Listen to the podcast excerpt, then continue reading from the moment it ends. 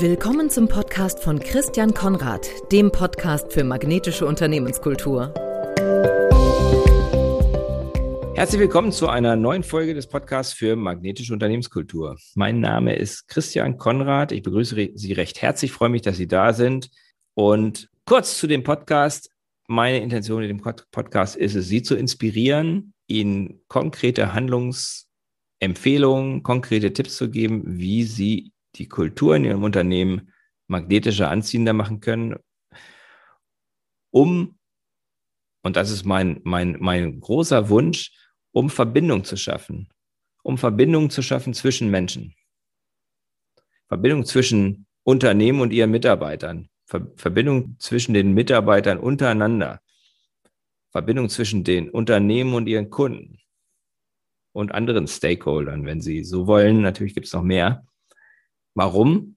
Weil ich der Überzeugung bin, wenn diese Verbindung entsteht, auf eine Art und Weise, dass Menschen sich wohlfühlen, dass Menschen sich wertgeschätzt fühlen, dass Menschen sich gesehen fühlen, dass dann damit einerseits die wirtschaftliche Kraft des Unternehmens, der Organisation steigt, dass die Gewinne steigen, dass die Innovationskraft erhöht wird, dass die Effektivität steigt. Das hängt alles damit zusammen, wie die Stimmung im, im Unternehmen ist ob die positiv und gut ist, ob sich Menschen wohlfühlen. Und andererseits natürlich auch Menschen glücklich werden, Menschen zufrieden werden, ähm, sowohl in Unternehmen als auch als Mitarbeiter, als auch als Kunden. Aktuell gibt es eine Reihe oder mache ich eine Reihe von Podcasts zu, zum Thema zehn Gewohnheiten magnetischer Leader in der Pandemie, weil ich darüber nachgedacht habe, was sind eigentlich die zehn Gewohnheiten, die möglicherweise aktuell am allerwichtigsten sind. Ich glaube, dass sie nicht nur in der Pandemie wichtig sind, sondern ich glaube, dass sie auch darüber hinaus sehr wichtig sind. Aber aktuell sind sie vielleicht besonders wichtig. Und wir sind heute bei Nummer sechs. Äh, Vision aufzeigen, haben uns angeguckt, Selbstfürsorge priorisieren war Nummer eins, Sicherheit gewährleisten Nummer zwei, die dritte Gewohnheit habe ich genannt, Empathie zeigen. Die vierte war Klarheit schaffen. Die fünfte transparent kommunizieren. Ja, und heute geht es darum, um Vision aufzeigen. Vision aufzeigen. Heute, wo ich diese Folge aufspreche, ähm, befinden wir uns in der Woche vor Ostern. Wenn diese Folge ausgestrahlt wird, sind wir schon ein bisschen weiter. Dann werden Sie sich ein bisschen erinnern können, wenn Sie das hier hören. Da haben wir eine klassische Situation in dieser Woche, die ich ein bisschen später im Podcast dann schildere, wo ich das Gefühl habe, da fehlt es an allen Ecken und Enden an Vision. Und wir brauchen die aktuell sehr, sehr dringend. Vision aufzeigen. Was ist das? Manchmal ist es ja gut, wenn man sich das Gegenteil anguckt von, von, von etwas, um, um einen Begriff besser zu erläutern. Und für mich ist das Gegenteil von Vision aufzeigen das schöne deutsche Wort durchwursteln oder noch schöner durchwursteln. Lassen Sie das mal sagen. Durchwursteln ist das Gegenteil von Vision aufzeigen. Dann wissen Sie, was Vision aufzeigen ist. Vision aufzeigen, warum ist es wichtig?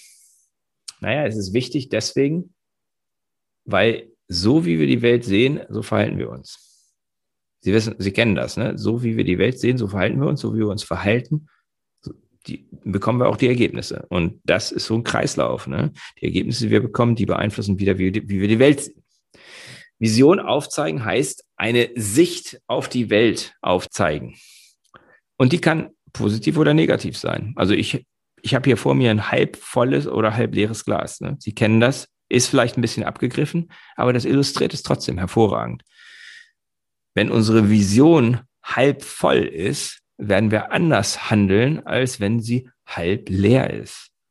Das führt zu anderen Verhaltensweisen und zu anderen Ergebnissen. Und als Führungskraft haben wir einen Einfluss darauf, wie wir und wie unser Team, wie unsere Organisation die Welt sieht. Wir haben auch eine Verantwortung, diese Vision aufzuzeigen. Zweiter Grund, warum es wichtig ist, alle Dinge werden immer zweimal geschaffen. Einmal als Idee, als Vision, als Plan und dann in der konkreten Umsetzung. Jedes Haus wird nicht einfach so gebaut, sondern gibt es eine Idee, wie das Haus aussehen soll und Plan.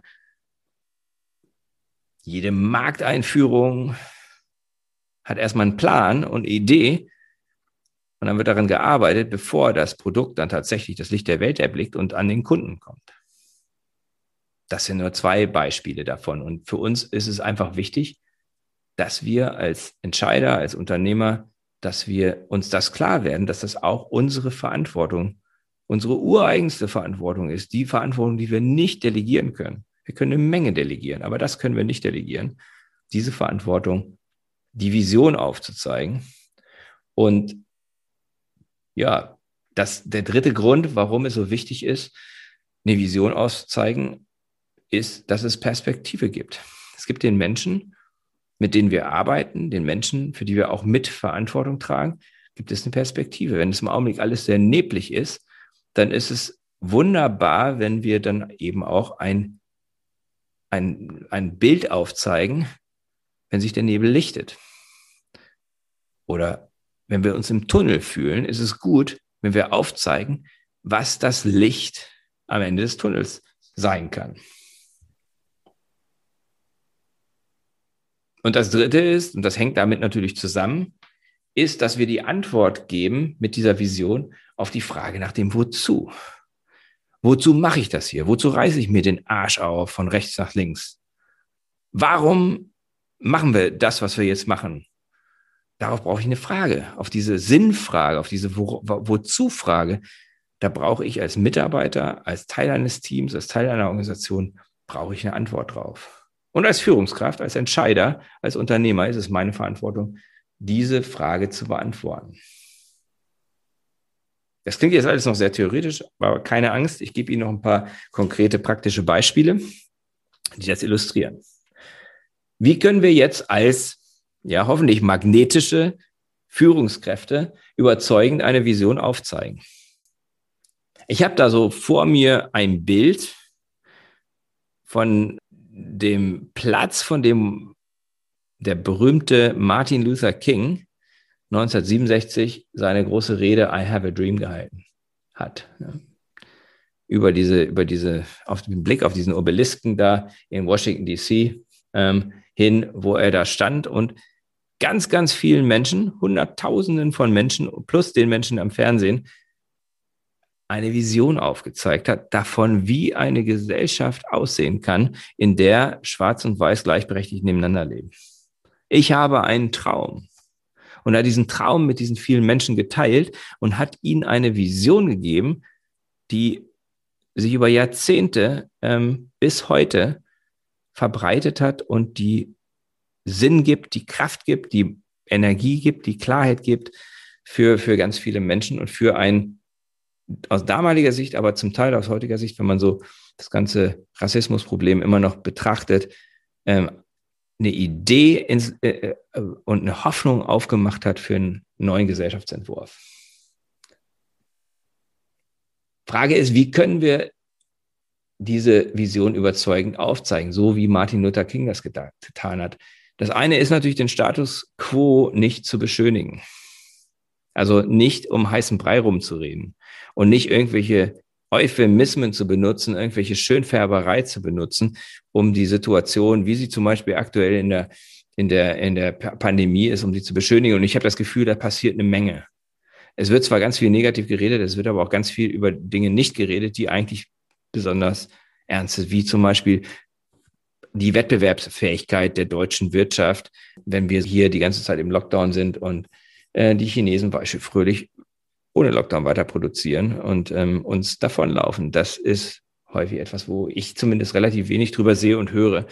Ähm, und da wird, da wird, da wird nicht eine klare Vision ausgezeichnet und da wird der Status quo auch nicht, nicht so klar benannt, sondern immer nur sehr verkürzt und sehr verzerrt.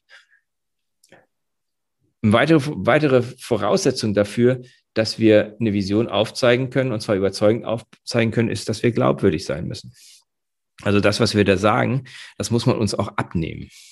Dafür müssen wir die Wahrheit sprechen. Dafür haben wir auch hoffentlich lange an unserer Glaubwürdigkeit gearbeitet, dass uns die Menschen, mit denen wir zusammenarbeiten, für die wir verantwortlich sind, auch zuhören und uns das, was wir sagen, auch abnehmen. Ich glaube, es ist unglaublich wichtig, dass die Vision eine positive Vision ist.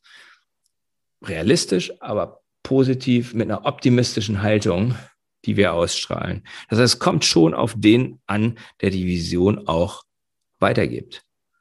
Das Bild, was ich vor mir habe, ist 2007, 2008, Barack Obama, der sogar über den großen Teich, obwohl wir gar nicht direkt von den Amerikanern, Amerikanern zusammen sind und nicht von ihm regiert worden sind ähm, oder auch nicht der Kandidat war, ich kann mich immer noch erinnern, wie Yes We Can sozusagen rübergeschwappt ist und wie diese Ausstrahlung ganz vielen Menschen auch außerhalb der Vereinigten Staaten Mut gegeben hat. Ohne dass ich jetzt irgendeine Beurteilung vornehmen möchte über die Politik und das, was er dann später gemacht hat. Aber was ihm gelungen ist, ist eine Vision aufzuzeigen. Wem unzweifelhaft es gelungen ist, eine sehr große Vision aufzuzeigen und was ein bisschen näher vielleicht dran ist an ihrer Lebenswirklichkeit ist, ist für mich in jedem Fall Steve Jobs.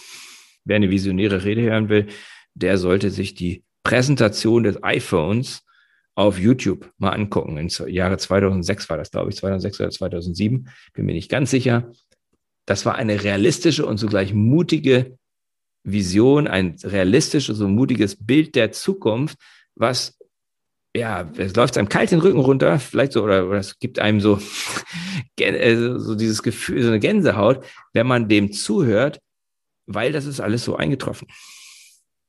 Das war die erste Schöpfung und das ist alles so eingetroffen, wie der Steve Jobs dann gesagt hatte. Möglicherweise hat es seine kühnsten Erwartungen auch noch übertroffen, wenn man das jetzt so in der Rückschau sieht, ähm, was seitdem alles passiert ist. Auch gerade Apple zum größten Unternehmen der Welt nach Börsenwert gewachsen ist. Unglaubliche Vision und eine unheimliche Kraft diese Vision auch gehabt hat. Und wenn wir so eine Vision aufzeigen wollen, dann sollte es eine Vision sein, ein Bild von der Zukunft, das Menschen inspiriert und zum Handeln motiviert, Ansporn gibt. Dieses Gefühl, ich will dabei sein, ich will mitgestalten, ich will diese Vision, da, das, das, das ist meine, die will ich zu meiner machen. Und das schafft diese Vision dann, wenn sie tatsächlich auch die Frage nach dem Wozu, nach dem Sinn gibt. Ich glaube, die Sinnfrage ist gerade unglaublich wichtig dass wir auch jetzt gerade die Frage beantworten, wozu, warum machen wir die Dinge, die wir tun? Ich glaube, dass es viel, viel leichter ist, auch schwierige Situationen zu, durch, zu, zu, zu durchleben, dass Menschen bereit sind, auch Opfer zu bringen, wenn sie wissen, wofür und wozu. Und das ist die Aufgabe, die wir haben. Denn ohne Ziel ist jeder Weg der richtige. Ne? Also wir brauchen diese Vision, weil sie auch so einen Zielpunkt auf, aufzeigt. Und ähm, naja, sie, wenn, wenn Sie, wenn Sie vielleicht mal Alice in Wonderland gelesen haben, dann, dann kennen Sie diese Situation, wo Alice zu der Katze kommt und die Katze fragt, wo gehst du hin? Und sie fragt, und Alice dann zurückfragt, welchen Weg sollte ich denn nehmen? Und die Katze dann sagt, das hängt in großem Maße davon ab, wo du hingehen möchtest. Und sie sagt dann wiederum, die, die kleine Alice sagt dann, Oh, das weiß ich aber nicht. Dann sagt die Katze, dann spielt es auch keine Rolle, welchen Weg du einschlägst. Ne? Und wir wollen eben nicht sein wie Alice, sondern wir wollen gerne als Führungskräfte wollen wir eine klare Vision aufzeigen. Das Beispiel, was mir jetzt, was im Grunde das ganze, die ganzen Gedanken, ehrlich gesagt, so ähm, ausgelöst hat, war eben, als ich mir angeguckt habe, das ganze politische Desaster, was wir im Augenblick erleben. Ähm, und mich, ich habe einfach mal einen Vergleich gezogen ähm, zwischen dem, was in England passiert und dem, was in Deutschland passiert. Und überhaupt nicht möchte ich das, was in England passiert, beschönigen. Ich habe einfach nur sehr subjektiv gedacht, ich weiß nicht, ob Sie mir zustimmen, Sie können das selber mal überprüfen. Ich habe mal einfach Aussagen von Boris Johnson und von Angela Merkel nebeneinander gestellt. Angela Merkel hat am 12.3. gesagt, das Ufer sehen wir ja auch nicht. Das war so dermaßen betrüblich und dermaßen traurig, so eine Aussage zu hören von der Person, die eigentlich als allerwichtigste Aufgabe hat, uns eine Richtung zu geben, uns eine Vision aufzuzeigen. Wie gesagt, keine politische Aussage über, über Frau Merkel. Ich habe große Hochachtung vor der, vor der Lebensleistung, vor der Leistung unserer Bundeskanzlerin. Gar keine Frage. Aber das war einfach so ein Moment, wo ich gedacht habe, da, da, da, da war Traurigkeit und Wut bei mir gleichermaßen vorhanden. Im Vergleich dazu hat der sehr, die sehr schillernde Figur Boris Johnson, da kann man auch ganz viel Negatives über, über den Mann sagen. Aber der hat gesagt, und zwar schon fast einen Monat früher, nämlich am 22. Februar, hat er einen Plan aufgezeigt, wie England die Restriktion bis zum 21. Juni aufheben möchte. Hat gesagt, Lockdown will be eased once and for all.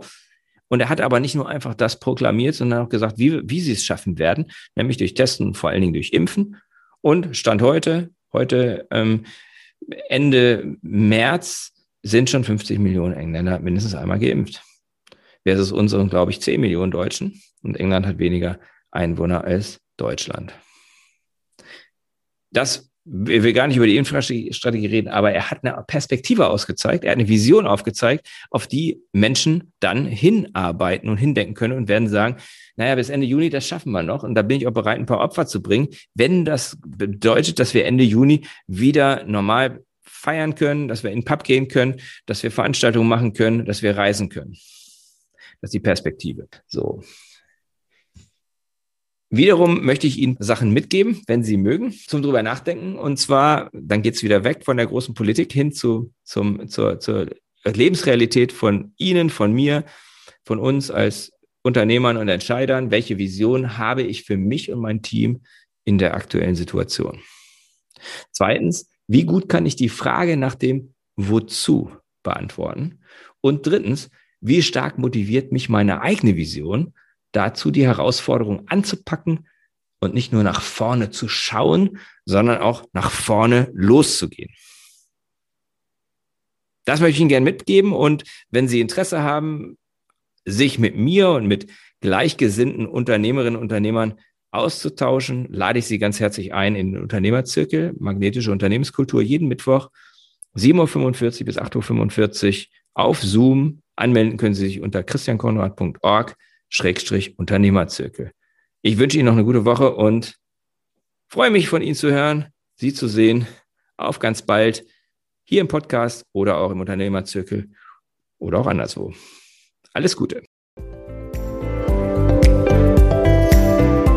Das war der Podcast von Christian Konrad, der Podcast für magnetische Unternehmenskultur. Mit Impulsen, wie Unternehmen die passenden Mitarbeiter und die idealen Kunden anziehen. Dazu inspirierende Interviews mit Unternehmern, Entscheidern und Mitarbeitern. Jeden Montag und Donnerstag auf Spotify, iTunes und dem Kanal Ihrer Wahl. Bitte empfehlen Sie den Podcast weiter und unterstützen Sie Christian Konrads Arbeit durch eine Bewertung auf iTunes.